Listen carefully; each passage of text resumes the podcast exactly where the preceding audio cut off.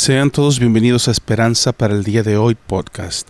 Les agradecemos nuevamente por estar con nosotros y en esta oportunidad seguimos con la segunda parte de la entrevista con Raúl Ardón, fundador de Instituto Canción El Salvador y en esta segunda parte cuenta un poco más de sus historias y sus desventuras, de cómo realmente Dios puso en su corazón traer Instituto Canción desde Durango, México a El Salvador. Quiero también invitarlos, si usted no es parte de nuestra familia de Esperanza para el día de hoy en YouTube, por favor, visítenos buscando Esperanza para el día de hoy en YouTube. Dele like a nuestros videos y también recuerde de suscribirse, ya que ahí es donde ponemos nuevos videos, nuevas entrevistas y luego los convertimos a podcast. Así que sin más que agregar, espero que disfruten esta entrevista tanto como yo la disfruté. Comenzamos.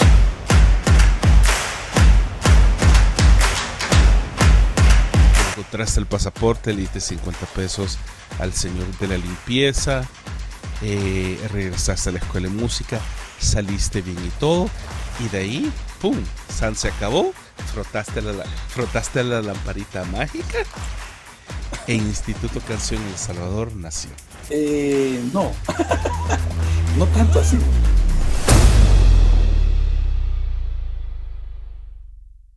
Te digo, esta, esta historia la gente le está escuchando y ni yo sabía todo esto. Como la emoción de, encontrarse a Dios de una manera tan increíble a través de los devocionales en la escuela de música. Realmente fueron transformadores y, y cambiaron mi vida para ser lo que ahora soy como persona, como esposo, como padre, como pastor, como ministro, como cantante, como músico, porque las cosas que experimentamos en, en Durango, no es que no se volvieron a repetir, pero como fueron, como Dios nos permitió estar en ese momento, significaron increíblemente algo trascendental en la formación de nosotros como personas. Así como mucha gente ha estado en, lo que haces ahora como Instituto de Canción y ha significado increíblemente una, una experiencia transformadora. Lo que quiero decir es esto. Dios te cambia a través de mi experiencia, te motivas las situaciones se ponen difíciles, eh, no tenés dinero, la iglesia, el templo cristiano te da, te patrocina, la otra mitad te la patrocina el liceo cristiano, eh, te regalan el boleto de avión, gracias a Dios, y proseguís así, viendo cómo las dificultades van, eh, no quiero decir minando, pero es bien interesante lo que dijiste al terminar el, episodio pasado, que siempre has sido una persona negativa y que, y que tu mamá te regaña y te dice no sea negativo, no hay que llamar las cosas malas. Pero es interesante ver eso porque en medio de, en medio de lo que estamos viviendo ahora, actualmente, en este año, en el 2020, tu generación y mi generación son particularmente curiosas porque vimos el nacimiento de la computadora, hasta lo que es ahora. Vimos el primer iPhone. Como te dije, yo tuve membresía de Netflix cuando Netflix era todavía, eh, mandaba por DVDs todo. Y, hemos visto el cambio de muchísimas cosas eh, por generaciones de tecnología, eh, políticamente, guerras, etcétera, etcétera. Y Dios nos ha permitido ver todo esto porque hemos visto la maldad y la verdad. Y yo creo que por eso radica mucho el negativismo. Durante todas estas situaciones escribí esta pregunta. ¿Qué crees que definió la experiencia de esas dificultades en tu vida para hacer lo que haces en la actualidad? Fíjate, que eh, retomando lo último que te dije acerca de, que luego de un cúmulo de, situaciones eh, adversas para llegar hasta México, y, tú estás diciendo algo muy interesante, mira qué increíble. Eh, a pesar de que tú, tuve o con Francisco tuvimos un mes de, bastante estrés, pero las cosas se, se iban solucionando a nuestro favor o sea, yo, yo podía decir de que no tenía dinero, Dios proveyó. No tenía el boleto de avión, Dios proveyó. Nos dijeron que no a la escuela, Dios dijo que sí. Entonces, en medio de todo eso, yo debí haber reconocido que Dios estaba de mi lado. Y por eso te ponía eh, con, con, las dispensas, por lo que leo en la Biblia, pues que me, a veces eh, uno lee la Biblia y de, y de, repente dice, Israel, qué mala onda fueron, ¿verdad? ¿Cómo es que no le hicieron caso a Dios después de ver las diez plagas y, y, aún así no le hicieron, no fueron obedientes? Pues si yo, si yo relaciono mi vida, juela, eh, me pasó casi lo mismo, ¿no? O sea, veo, veo milagro tras milagro para que cuando encuentro otro tope más, volver a caer a lo mismo y volver a decirle, ¿por qué me sacaste de ahí? Y creo que en medio de estas situaciones no te, no te niego que, que cuando quizás no me dieron la visa, me puse también a refunfuñar. Pero aún así, Dios abrió la puerta. Cuando no tenía lo económico, o quizás aparentemente no tenía, me puse también así como que, ¿qué hago? ¿Verdad? Y a refunfuñar. Y aún a pesar de eso, Dios me... Y así por cada una. Pero lo que nos sucedió en la estación de buses fue diferente. Porque me puse a refunfuñar y la solución no se dio. O sea, si mi organismo o si mi sistema mental era refunfuñar otra vez, iba a aparecer Dios en tu auxilio. Ese día no sucedió. Wow, Raúl. Qué profundo lo que estás diciendo. Porque eh, si, me, si, la, si el televidente me ve que estoy haciendo algo es porque quiero hacerte esta pregunta. Y esto era lo que te iba a preguntar, pero creo que ya me respondiste eso. ¿No será que Dios quería que dependieras de Él en todo momento para formarte? ¿Te acordás lo que decía siempre Edgar? Todo mundo lo decía. Es el dicho que todo el mundo detestaba. Ah, qué festa la comida. Es parte de la formación. Correcto. Y yo creo que lo que, lo que estás diciendo es tan profundo porque, porque es lo que actualmente te ha mantenido en pie en medio de todas las situaciones que estamos viviendo en el 2020, en medio de una pandemia. Ahora, retomando todo lo que estás diciendo, tengo esta curiosidad. No solo yo, mucha gente. ¿qué tiene que ver esta entrevista con Instituto Canción? Porque ya entregaste todo, ya, encontraste el pasaporte, le diste 50 pesos al señor de la limpieza, eh, regresaste a la escuela de música, saliste bien y todo, y de ahí, ¡pum! San se acabó, frotaste la, frotaste la lamparita mágica e Instituto Canción El Salvador nació. Eh, no, no tanto así. Eh, te cuento, bueno, este, pasamos ese momento de, la visa, gracias a Dios, pues eh, todo sucedió. yo tuve un reencuentro en ese momento, fue, crucial para mí eso, esa situación que sucedió por mis actitudes. te cuento que, si, si, vos te acordás, yo, yo siempre he padecido mucho de la, o sea, a mí a vos te da tos, ahí me da gripe. O sea, ah, yo, yo soy muy sensible, siempre he sido muy sensible a, eso. Y Durango, el cambio climático entre Durango y El Salvador, y más que fuimos en un mes de enero, en un mes frío allá en el norte de México, entonces me cruzó todo, ¿no? Entonces, me acuerdo que llegué, que llegué, a ese devocional bien chivo, pero ese fin de semana me comencé a enfermar y estuve 15 días en cama porque, porque mi, mi, cuerpo no soportaba ese clima, pues. Entonces, 15 días ahí con gripe, con tos, con ardor de garganta horrible. Y casi siempre fue así cada inicio de semestre, porque mi cuerpo no se adaptaba al clima de Durango, ya sea que hiciera frío o que hacía mucho calor, o sea, totalmente. Es que la gripe siempre le pega al perro más flaco. Sí, estaba flaco ya en ese tiempo. todavía está, a, mí, por, lo, menos, mira, tenés, un poquito de cachete, pero realmente no estás. Bueno, estoy gordo. No está fuera, no, no, para nada. Bueno, pero la, cosa es que, eh, como bien lo decís tú, eh, eh, seguí en el proceso, pero creo que fui, después de esa confrontación, seguí en el proceso de Dios. tú estuviste, eso fue tu último semestre, en tu caso, lo que para nosotros fue 97, primer semestre, enero, junio, para vos fue tu último semestre en la escuela, porque tú ya estaba, ya había estado desde el 95. Sí, en el momento que ustedes llegaron, fue mi último semestre. Yo me voy, ustedes regresan y yo me quedo trabajando en el templo cristiano. Correcto. Entonces, eh, pasaron muchas cosas. En el 98 eh, comenzamos a salir con, un, con, un, chico que entró en el segundo semestre de 97, que prácticamente llegó a, a, a, tu cuarto que habías dejado vacío, tu, tu linda litera. Este, él llegó a... Camarote. Camarote, así. Él llegó a, a esa posición. Entonces... ¿Quién? Eh, ah, ah, se me olvida, el, tremendo le decíamos, era un norteño, se me olvida, ahorita se me olvida el nombre de, este chavo, pero, pero eh, un tipo mero loco.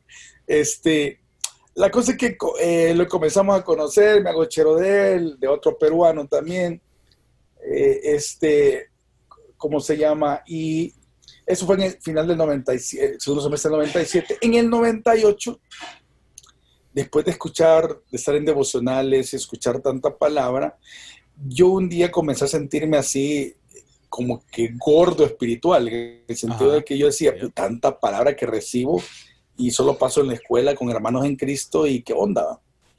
Entonces, y este chavo también estaba sintiendo algo similar. La cosa es que, no sé si te acuerdas que cuando íbamos a la, escuela, a la iglesia los domingos allá en Durango, bueno, que digamos, teníamos que ir todos bien trajeados, ¿va? Había un autobús que nos pasaba recogiendo, nos llevaba a la iglesia. No sé si le daban autobús. A mí me tocaba agarrar el transporte público para ir. Bueno, así comenzamos, pero yo, creo que en el, pero creo que en el, en el 98 ya comenzó, cambió eso. La escuela puso un autobús, pero en el 97 sí tienes razón. Cada quien viajaba y llegaba a la iglesia pero en el 98 ya, ya cambió, no, no, había un autobús para todos, nos, nos, llevaba y nos regresaban hasta en la noche, porque nos quedábamos en el servicio de, de, de la, de, la, mañana, nos íbamos a la, algunos nos íbamos a la casa de Lichita, como 15, y después... Todo el tiempo, ay, la hermana Lichita. y después nos regresamos en la noche. Entonces, con este amigo comenzamos a hacer algo. dije, bueno, nos bajamos en el parque en la noche, el parque de Durango, nos, quedamos ahí los dos, nos hacía parar el autobús y nosotros queríamos evangelizar. No sabíamos cómo. Y lo que, los, primer, los primeros domingos que nos quedamos solo comenzábamos a orar. Para hacerte corto el, el, asunto, este, después nos dio por comenzar a hablar a las personas. Algunos chavos de la casa se comenzaron a dar cuenta de que nos preguntaban, por qué nosotros habíamos, hicimos este código, no le digamos a nadie solo aquel que nos pregunte por qué nos bajamos. De ahí ah, fue un código loco nuestro, así como que... No, está bien. Ah, aquel que le interese nos va a preguntar, si no, tranquilo. Y en la casa algunos chavos comenzaron a preguntarnos, ¿por, qué se van? ¿Por qué se van? ¿Ustedes dos qué hacen? ¿Por qué se van a comer, a cenar o qué onda? Y ya comenzamos a explicarles. Eh, tanto así que después otros amigos nuestros comenzaron a acompañarnos para hacértelo corto también el asunto, pues al final terminó siendo que la escuela íbamos todo, comenzamos a ir todos los sábados a evangelizar ese parque. Y después de ser dos chavos, terminamos siendo casi un año después 100 que íbamos a evangelizar todos los sábados. Fue un momento muy interesante. En esa época, en el, ya te estoy hablando quizás, no sé si fue el primer semestre o segundo del 98, ya, bueno, tú conociste a Esteban Vázquez, el director que llegó allá por el... Bueno, a Esteban yo no lo conocí en Durango. Sí, sí, cierto, no, sí, tienes razón, no, ya no lo conocí, porque él llegó el segundo semestre del 97 a ser director de la escuela, porque ya Edgar Rocha comenzaba a, grabar y a, grabar un poquito más y hacer giras. Y entonces ya, ya no tenía chance de estar pendiente de la escuela. Y llega este eh, eh, Esteban Vázquez, que era de Argentina, entonces, eh, eh, Esteban, entre otras cosas, traía una visión algo novedosa para ese tiempo. La novedad era por qué no sacamos la escuela de México y la establecemos en otros países. Ese era, creo que tengo entendido que esa era parte de los sueños de él cuando, cuando toma las riendas de la escuela. Entonces, me acuerdo que primero, segundo semestre del 98, Esteban me hace la invitación de Raúl, ¿no te interesaría este, establecer una escuela en El Salvador? Y yo en ese momento que estaba viviendo la etapa de, estar estudiando y los fines de semana ocupándolas para ir a evangelizar y por mi entorno que yo sentía de que Dios me llamaba a las misiones, porque te acordás que en el 94, cuando estábamos en El Salvador, nos fuimos, fuimos a hacer un viaje misionero con, con el pastor Juan Ángel, que él era el pastor de jóvenes en esa vez, y nos fuimos a Ecuador y Colombia. Esa fue mi primera experiencia, creo que también para vos, ¿verdad? Misionera eh, significativa, claro. sí, y, salimos del país, ah, bueno, más bien salimos tan, tan lejos, ¿verdad? Creo que nos, fuimos un mes entero. O un mes, un mes, entero. Porque fuimos a Espérame, fuimos a Cuenca, eh, no, espérame, fuimos a Ecuador, Colombia. Y en Colombia solo estuvimos en Cali, pero en Ecuador estuvimos en Quito, en, Cuenca. Cuenca. Sí, ahí estuvimos en dos partes. ¿Solo esas dos partes fueron? sí. Ok. Entonces fue un mes. Ajá, entonces yo venía con el, también con ese perfil de que yo voy a ser misionero, ¿verdad? Por esa experiencia que habíamos tenido. Y, y mi intención de ir a la escuela también siempre había, ah, estaba en ese, en ese, en ese rumbo. Y entonces cuando Esteban Baje me pregunta, mira, lo de la escuela, una escuela de música en El Salvador, pues muy, auto, muy, muy solventemente le digo, mira, gracias, pero fíjate que yo siento que mi llamado es a misiones. No, no siento que Dios me llame a lo que tú me estás invitando. Entonces me atreví a decirle, fíjate que no, muchas gracias.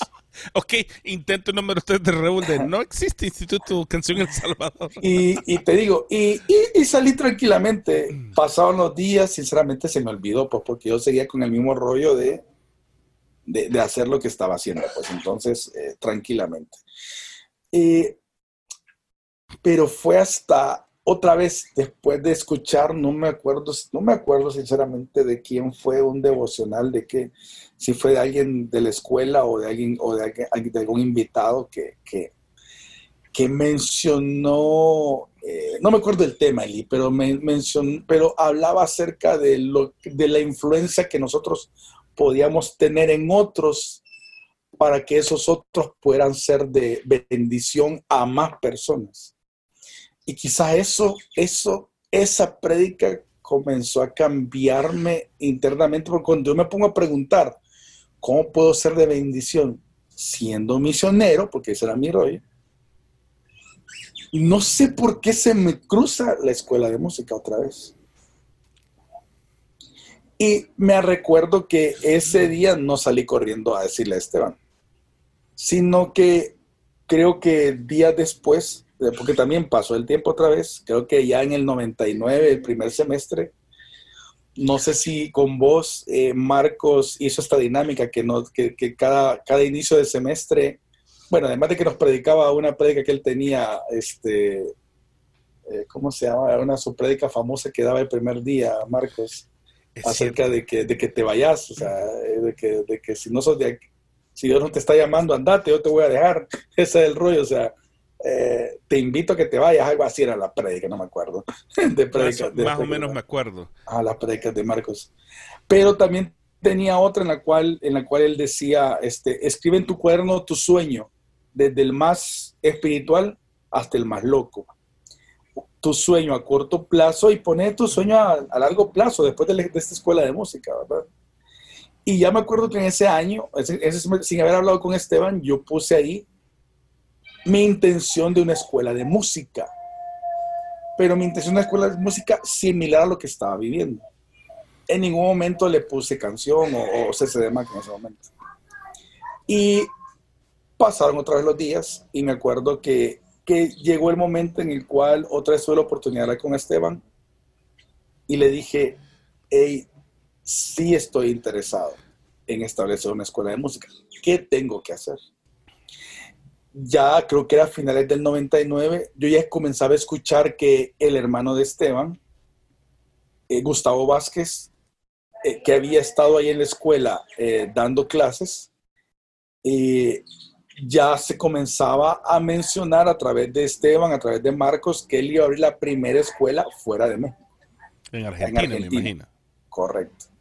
Y entonces todos oramos por él, la gran emoción. Me acuerdo que hasta yo fui a la casa de Gustavo, a hablar con él, contarle lo que yo estaba sintiendo en mi corazón antes de hablar con Esteban, creo que fue eso.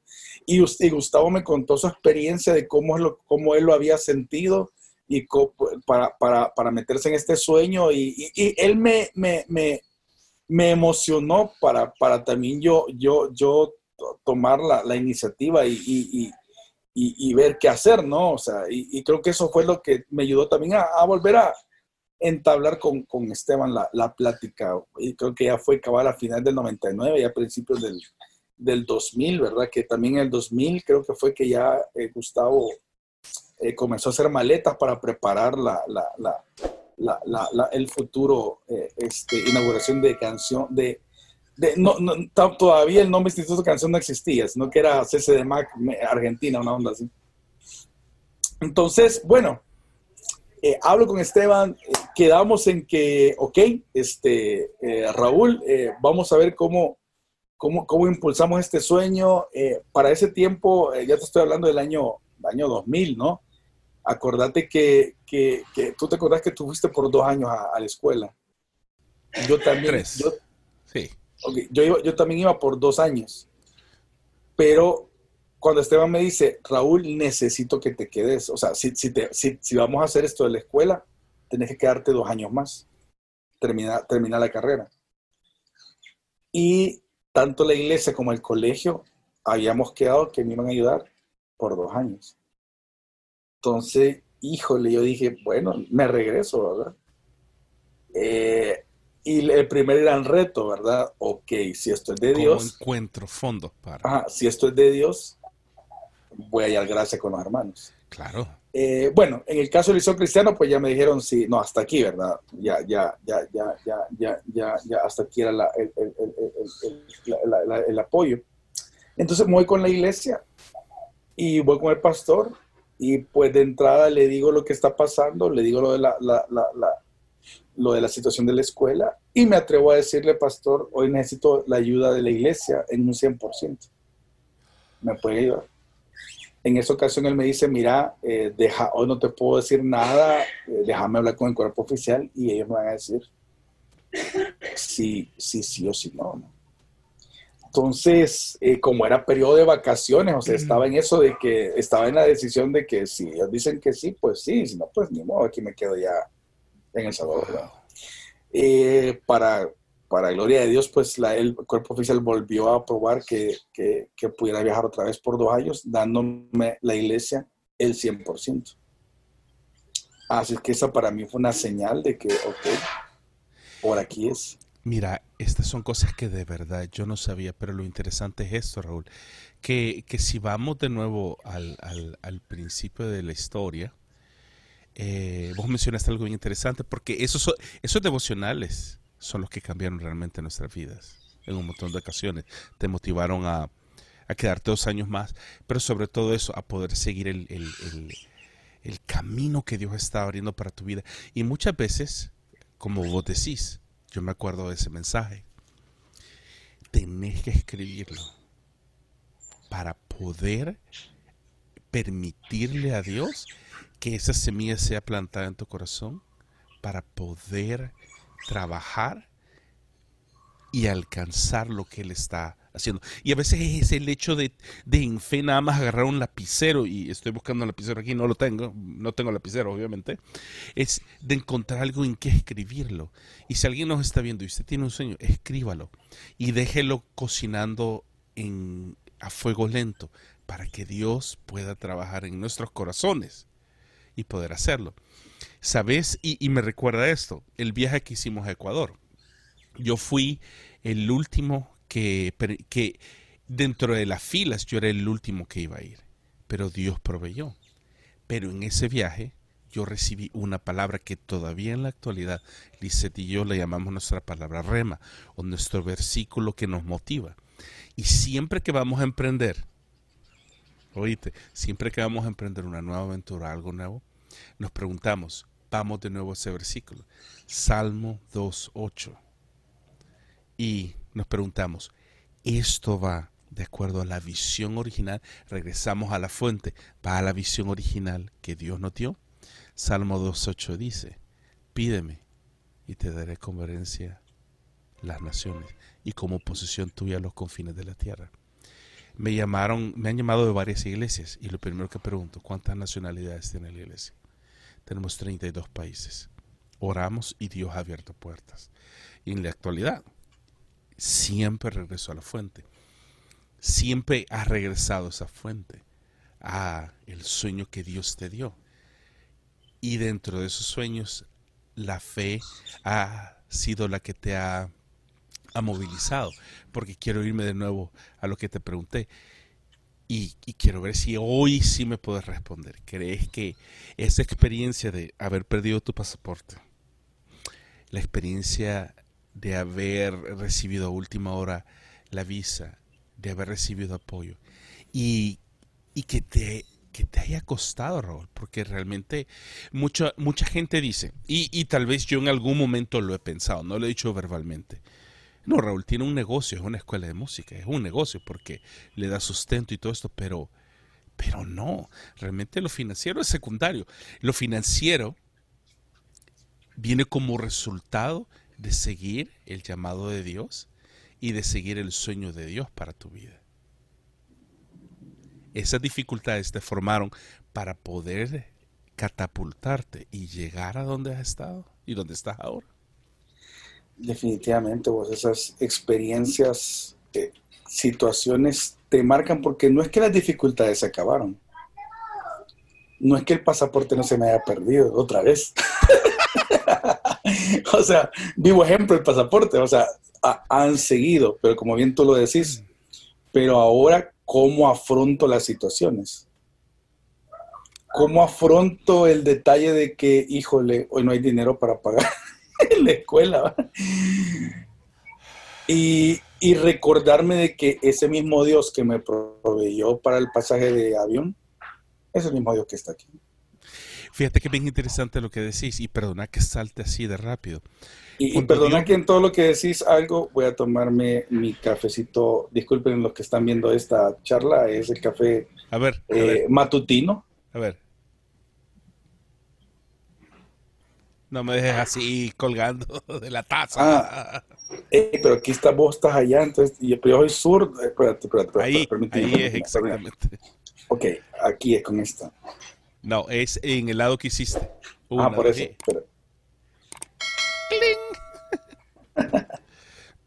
ok, Raúl. Eh, ¿Qué me estabas diciendo desde el café? Se me olvidó. no, me estaba hablando, yo te estaba contando de, las, acerca de que todas estas experiencias ah, okay. me, han, me, han, mostrado que, que, ahora que cuando paso dificultades me recuerdo de ese Dios. Yeah. Que ya no puedo decir el Dios de Israel porque lo leo en la palabra, lo puedo decir, no, el Dios que también a mí, ya lo experimenté, que ese mismo Dios que me ha sacado de problemas anteriormente, o me ha, me ha, me ha puesto en esa encrucijada y siempre ha salido Él a defenderme, es el mismo Dios que está ahorita y que okay. me ayuda a afrontar diferentes situaciones en lo que estamos desarrollando hoy. Lo que muchos de ustedes que están viendo este programa es porque Raúl les ha pedido o les ha dicho a todos los estudiantes del Instituto de Canción El Salvador, eh, San Miguel, Sonsonete y San Salvador, que vean este video. Quiero decirles algo. Eh, necesito decirles algo. Así que por favor tomen papel y lápiz. Raúl les dijo cuando vean este video, lleven papel y lápiz porque van a aprender algo. Y les voy a decir algo, Raúl acaba de decir algo tan importante. Y en estos dos episodios hemos escuchado la historia de Raúl. Pero quiero decirles algo. Dios está poniendo sueños en ustedes que los quiere alcanzar. Los puso en mí y me llamó a mí cuando yo tenía 14 años. Y aquí está la clave. Cuando Dios me llamó me pidió que le diera todo lo que tenía. Y saben qué? Le dije, aquí está Señor, es todo tuyo. Ahora, Anoten, escriban cuatro camisas y dos pantalones. Escríbanlo, cuatro camisas y dos pantalones. Eso fue lo que yo tenía cuando Dios me llamó. Eso era lo único que yo tenía. Ahora escriban esto, una vara. ¿Qué le dijo Dios a Moisés? ¿Qué tienes en tu mano? Una vara a Raúl le dijo, ¿qué es lo que tienes en tu mano? Y Raúl dijo, ay, perdí el pasaporte.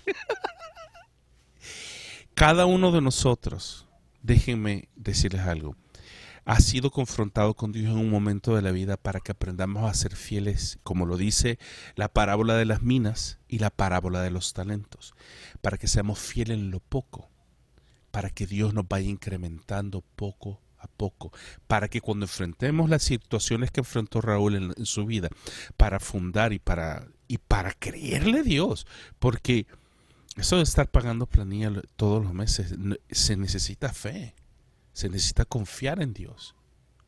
Escriban sus sueños, denle a Dios todo lo que tienen. Algunos de ustedes posiblemente ya tienen cierta edad, están casados, su trabajo, y Dios los está llamando al campo misionero. En medio de una pandemia, créanme, este es el mejor momento para confiar en Dios. Este es el mejor momento para que cada uno de nosotros pueda seguir el llamado y cumplir el llamado de Dios en nosotros directamente. Quiero hacerte, Raúl, la pregunta del millón de dólares. Toda la experiencia que tuviste y que has tenido hasta ahora, ¿cómo te ha ayudado en medio de esta pandemia? ¿Sos el que empezó a fundar más escuelas de música en El Salvador y ahora son tres. En medio de todas las dificultades, cómo esta experiencia que pasaste en el CCDMAC, luego convertido en Instituto Canción, luego trabajaste para Instituto Canción, regresaste a El Salvador en, en, en un proceso de fe encontrar local. Yo estuve con vos, acuérdate que yo fui de tus primeros maestros de, la escuela eh, de, de, Instituto Canción en El Salvador. Conocí a Esteban, Esteban te dijo él iba a trabajar con vos. Chistoso, no sé ni por qué ni cómo, pero lo disfruté y fueron momentos increíbles. La pregunta es esta, todo ese proceso, Raúl, ¿qué, qué has extraído de ese proceso actualmente, hoy que te levantaste, te ha servido para enfrentar lo que estás enfrentando con los nuevos, las nuevas modalidades, los nuevos retos que presenta en medio de una pandemia a nivel mundial. ¿Cómo te ha servido todo esto para fortalecer tu fe, para ayudarte a seguir llevando, como vos lo dijiste, tu llamado misionero, ayudar a la gente a poder alcanzar a las naciones? Mira, en primer lugar, y, y le doy gracias a Dios por personas como vos, porque una de las cosas de las cuales yo abiertamente puedo hablar es que Dios ha puesto en mi camino personas que me han ayudado a poder seguir adelante, personas que con diferente forma de ser me han retado y me han apoyado. Te digo esto porque realmente al final Instituto Canción eh, no se trata de una persona, sino que se trata de un equipo de personas que hasta el día de hoy sigo gozando de, personas aguerridas que también le han creído a Dios y, se avientan para lo que estamos haciendo. Y, con respecto a lo que me consultas con lo que estamos viviendo hoy, pues eh, te digo algo, allá por el mes de abril, mayo, estábamos así en reuniones en las cuales estábamos en reuniones de staff de la escuela diciendo, bueno, creo que llegamos hasta junio. y en junio creo que tenemos que tenemos que ya ir pensando en que ya no vamos a seguir, ¿verdad? Porque acuérdate que aquí, bueno, en El Salvador en, marzo se cerró por completo la, la enseñanza presencial y estuvimos, en, estuvimos en cuarentena y muchas empresas han comenzado a cerrar, ¿verdad? Porque ya no aguantaron eh, eh, todo esto, ¿no? Y, y, pues nosotros humanamente y, también igual, pues. Entonces, eh, una de las cosas que, que, me preguntas tú, o sea, ¿qué, ¿qué, has aprendido y cómo lo estás aplicando ahorita, ¿no? Y Eli, es tan sencillo como lo que me pasó el sábado te cuento lo que me pasó el sábado. El sábado, yo, yo también eh, estoy liderando el Ministerio de Alabanza de la Iglesia, del Templo Cristiano. Y nosotros los sábados tenemos un devocional. Eh, el sábado yo estaba eh, algo cansado. El devocional lo hacemos en la noche. Estaba cansado y, y, no, no, tenía la intención de hacer el devocional en la noche. Lo hacemos a través de Zoom. Y no tenía la intención porque se me sentía cansado, un poco eh, irritado porque había estado con el pastor en la madrugada a las 5 en la oración y había estado cantando. Entonces había estado despierto toda y, como que estaba, y como era fin, y estaba algo cansado. Y, lo menos que quería era, era querer hacer el debo.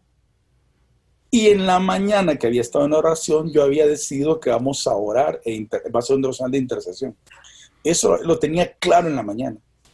Pero en la, no, en la tarde, noche, yo dije, no, no, tengo ganas de y, me despertó aquello de que, hey, dijiste que vas a hacer un de intercesión.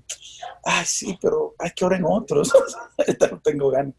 Para hacerte lo corto, eh, estaba en esa lucha y en ese momento agarré el celular, le mando el chat a todos, digo, no, aquí salvemos el barco. Me voy a comprometer ya porque si lo estoy pensando mucho no voy a hacer nada. Y mándalo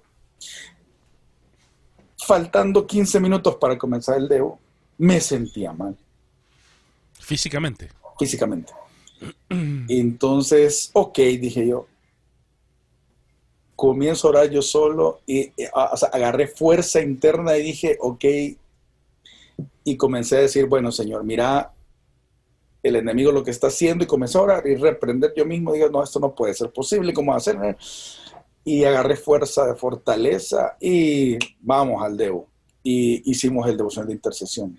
¿A, qué me refiero con lo que te estoy diciendo, Eli?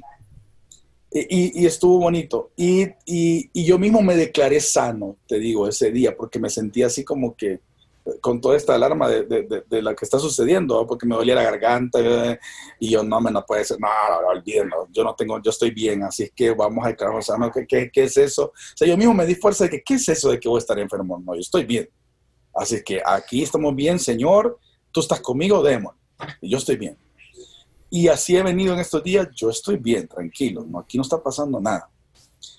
Y quizás esa confianza con la que te estoy hablando ahorita es la confianza con la que en todos estos días hemos estado afrontando las diferentes situaciones, no solo económicas dentro de la escuela, sino que diferente índole, incluso dándole palabra a los mismos alumnos que también están en medio de todo esto, ¿no? Alumnos que están con nosotros viviendo la pandemia igual encerrados en sus casas y viendo cómo la economía de sus casas es afectada.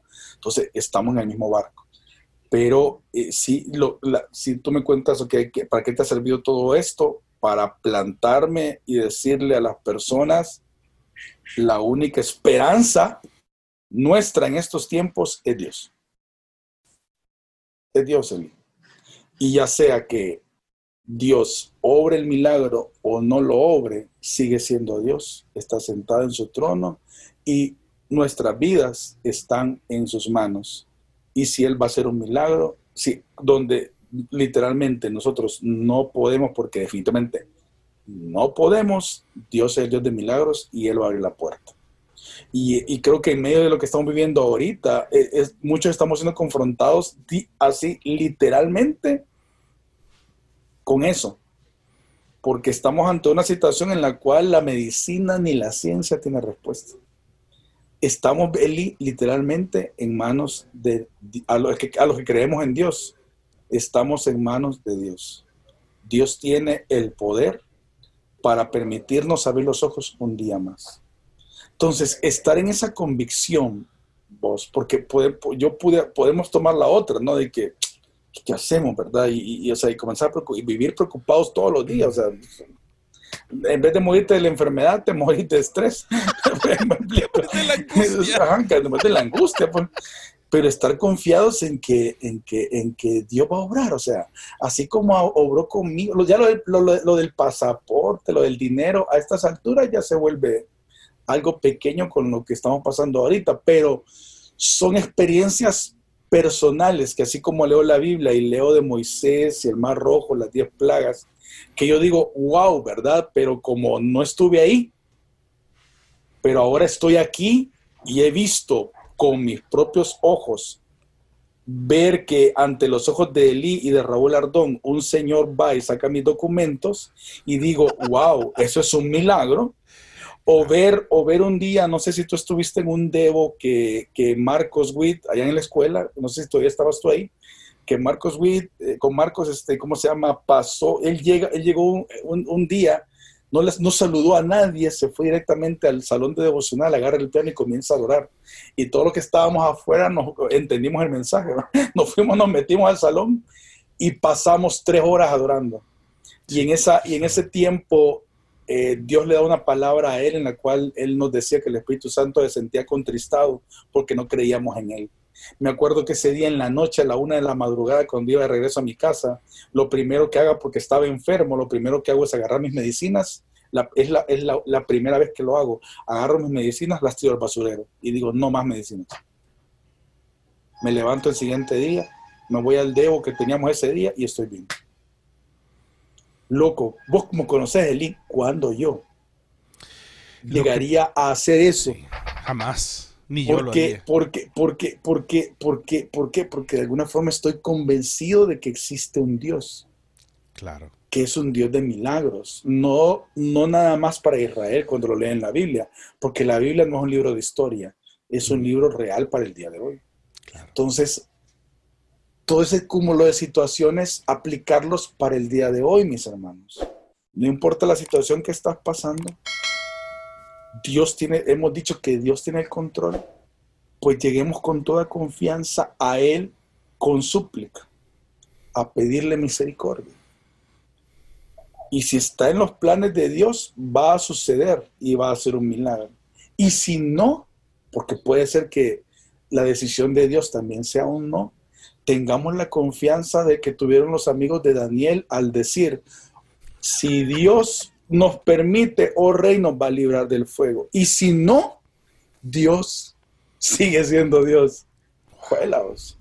O sea, es algo fuerte que los cristianos nos cuesta a veces, porque a veces pensamos que Dios es como hay que echar una, una, cora, Una, una, moneda y hacerme el milagrito, ¿verdad? Y, y lo tienes que hacer porque soy tu hijo.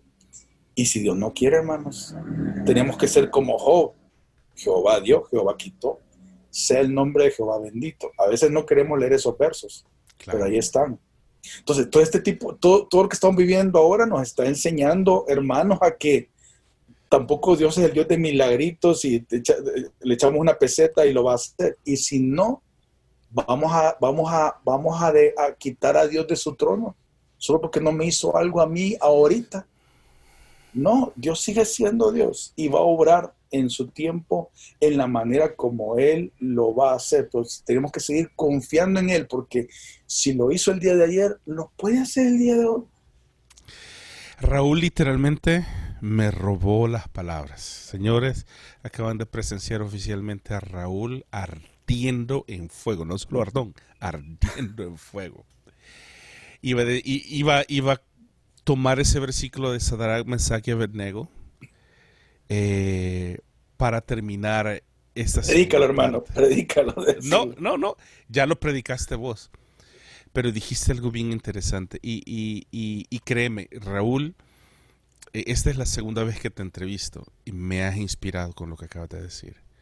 Especialmente porque el versículo más significativo para mí, este es, este es el Navas, el versículo más significativo de la Biblia es el de Job. Porque Raúl tiene razón. Es bien fácil adorar a Dios cuando todo va bien. Es bien fácil adorar a Dios cuando se tiene gasolina en el carro. Es bien fácil adorar a Dios cuando abre la refrigeradora y hay comida. Pero la prueba viene que cuando Él te pide que le rindas todo y solo tienes una vara, solo tenés cuatro camisas y dos pantalones, se lo des, es ahí donde Dios va a empezar a edificar su fe y, y, darle a Dios su lugar, como lo ha dicho Raúl. Dios va a dar y Dios va a proveer, pero aun si Dios no proveyere, aún Él sigue siendo Dios. Porque Dios le dijo a Job, ¿en dónde estabas tú cuando yo formé los cielos y la tierra? ¿En dónde estabas tú cuando... Y empieza Dios a hablarle a Job, que no puedo repetir lo mismo que Dios le dijo a Job, porque solo pensarlo de que Job, lo bueno fue que se lo dijo a él, no fue a chismear de Dios con alguien, sino se lo dijo directamente a él y le dijo todas sus quejas, todos sus dolores y todo. Y al final, este es el versículo para mi vida, que es el más importante. Y Job le dice, de oídas te había oído, pero ahora mis ojos te ven. Raúl, créeme No sabes cuánto me ha bendecido tu vida, no solamente durante los años, sino especialmente en este día. Porque mucha gente tiene la idea de que uno que vive fuera del Salvador y hace más dinero, eh, no tiene carencias. Créanme, hoy tengo carencias, pero lo que Dios ha hablado a través de Raúl me ha inspirado, porque ustedes y yo necesitábamos escucharlo que no importa que tengamos o no tengamos, que estemos sanos o estemos enfermos, que cualquier cosa que sea, Dios es nuestro sanador. ¿Sabes, Dios es nuestro proveedor. Amén. ¿Sabes algo tan sencillo como, como, como otra experiencia que no está tan lejos? Fue el lunes. El lunes eh, fui a hacer unas comisiones por unos, unos amigos que, que, que, que le, acaban de confirmar que son, que son eh, es un afirmativo de COVID. Entonces, eh, yo me ofrecí para hacerles algunas, algunas situaciones eh, afuera, en la calle, ¿no? O sea, hacerles la compra de... Comisión, compra, es correcto, medicina y eso. Y me acuerdo que ese día, yo andaba, ese día andaba corriendo porque me había agarrado la tarde, muchas cosas que tuve que hacer y, y, no, y, y justo algo que tú decías por ahí, pero no andaba gasolina en el carro. O sea, andaba en un punto del carro y yo y, y, y, no tenía dinero porque, porque en ese momento yo estaba comprando las cosas eh, eh, para ellos, ¿verdad? Y estaba usando de mi dinero porque ellos no, obviamente no, no, podían darme en el momento. Entonces, en algún momento eh, entré a una farmacia, compré las cosas. Mira, Eli, enciendo el carro y el carro me aparece con cuatro barritas. Loco, yo andaba tan apresurado, pero me fijé en eso. Yo dije, no puede ser. Yo me acuerdo que ando en una barrita. ¿Qué le pasa al carro? Y le pegué al carro. O sea, ¿qué onda? ¿Qué te pasa? Mira mi feba. Entonces. Gracias. Y, y yo me. Y, yo, wow. O sea, tuve la oportunidad de que, ok, entonces voy a encender el aire acondicionado. Puse el aire acondicionado del carro. o sea, tengo gasolina. Tengo gasolina. Puedo Ahí está la fe. Ah, correcto. prender el aire acondicionado. Pero te digo, fue algo que, que se me hizo gracioso en lo cual le di gracias a Dios también el momentito, pero gracioso en el sentido de que no andaba pensando en que cómo con la gasolina, no que andaba con que ah, tengo que andar moviéndome rápido porque para llevarle las cosas a mis amigos. Andaba más pendiente de eso que, que pensar en que, que sin gasolina, pero se me hizo tan tan gracioso, pero al mismo tiempo tan satisfactorio de que, wow, hasta en eso te preocupaste ahorita, quedando en la carrera y sigamos adelante. Te digo esto porque es un, es un, perdón, Eli, es un detallito, mis hermanos, pero hasta en los detallitos en los que Dios está pendiente de nosotros. Mire, señores, terminamos con broche de oro. Raúl, increíblemente gracias, porque lo que acabas de decir Mateo 6:36 dice, buscad primeramente el reino de Dios y su justicia, y todas las demás cosas vendrán como añadidura. Hemos contado una historia, se han reído, posiblemente han llorado y, han visto el esfuerzo de Raúl y el esfuerzo mío por hasta cierto punto buscar nuestra propia carrera en, la carrera de la vida que Dios ha decidido para nosotros, porque nos hemos querido correr un montón de veces, bastante, y nos hemos querido echar para atrás. Pero eh, no sé quién, quién dijo esta frase, posiblemente yo la dije Encárguese de los negocios de Dios y Dios se va a encargar de sus negocios. En medio de todo esto, Raúl, gracias por inspirar no solamente mi vida, y le doy gracias a Dios porque me doy cuenta, como vos lo mencionaste hace un momento, humildemente te doy gracias por, por, por eh, reconocerlo, pero yo también reconozco eh, el ministerio de Dios en tu vida, lo que has alcanzado increíblemente, lo que Dios ha permitido a través de tu vida para poder bendecir al Salvador. Y como decís, y me encantó esta frase, y con esta frase quiero terminar, me encantó. Instituto Canción no se trata de una persona, sino de un cúmulo de personas que han trabajado para hacer lo que son ahora. Yo formé parte de los principios, fui maestro de Instituto Canción en sus orígenes, y fue un momento inolvidable y todavía lo aprecio. He ido una vez de regreso a El Salvador, Raúl ha tenido a bien invitarme, compartir un devocional Y el día que regrese de nuevo, me encantaría repetir la historia eh, y compartirlo. Pero eso es lo que quiero decirles. Sea parte del llamado de Dios para su vida, pero sea también parte del llamado de Dios para la vida de otros. Bendiga a los que quieren ser benditos y bendiga también a los que no lo bendicen. Busca primeramente el reino de Dios. Créeme, Dios sigue siendo Dios no importando nuestras circunstancias. Y espero que en estos dos episodios, de estas dos partes de la historia detrás, cómo nació Instituto Canción, El Salvador, su vida haya sido inspirada y haya podido ver a través de la vida de Raúl y a través de mi vida y a través de esta entrevista que realmente Dios lo único que necesita es una palabra de dos letras. Ya sea no o sí de nuestra parte y estar dispuestos a caminar hasta donde lo han hecho. Raúl, ¿algo más que querrás decirle a la audiencia antes de despedirnos? Eh, pues lo último, Eli, es que si Dios ha puesto un sueño en tu corazón, prueba. Eh, una de las cosas que me motivó a mí, Eli, fue una vez una charla de Marcos también, que que contaba una experiencia de, que está en los hechos, cuando Pablo va a una ciudad y el ángel lo detiene. Él decía, si Pablo hubiera sido un cristiano común, se hubiera regresado y hubiera dicho, no era de Dios, no voy. Pero no, Pablo se va a otra ciudad y otra vez el ángel lo detiene y le dice, no es ahí. Y Pablo se va a otra ciudad y ahí se le aparece un, un, ciudadano eh, este, de noche en visión. Y entonces es ahí donde Pablo tenía que ir. Y la conclusión de Marcos era, si tú estás haciendo algo bueno para Dios y de repente las cosas no salieron como tú esperabas, no es que Dios te esté diciendo que no es. Porque si estás haciendo algo bueno para Dios, ¿cómo Dios te va a detener? Simplemente Dios está diciendo, ven, te voy a, te voy a alinear, es por acá. Pero me gusta lo que estás haciendo, hazlo. Entonces, cuando Dios te da un sueño, a lo mejor vas a encontrar varias trabas. No utilices ese cliché de no es de Dios antes de haber hecho tu máximo esfuerzo para alcanzarlo. Porque si es algo bueno para el reino de Dios, ¿por qué piensas que a lo mejor no es de Dios? Si a lo mejor Dios te lo ha puesto en tu corazón sin haberlo probado ese cafecito que te tomaste tenía algo, Raúl. Porque da, pero con fuego. Señores, me despido solo con tres cosas. No pierdan la fe, como lo dijo Raúl. Número dos, sigan creyendo. Y número tres, nunca dejen de soñar.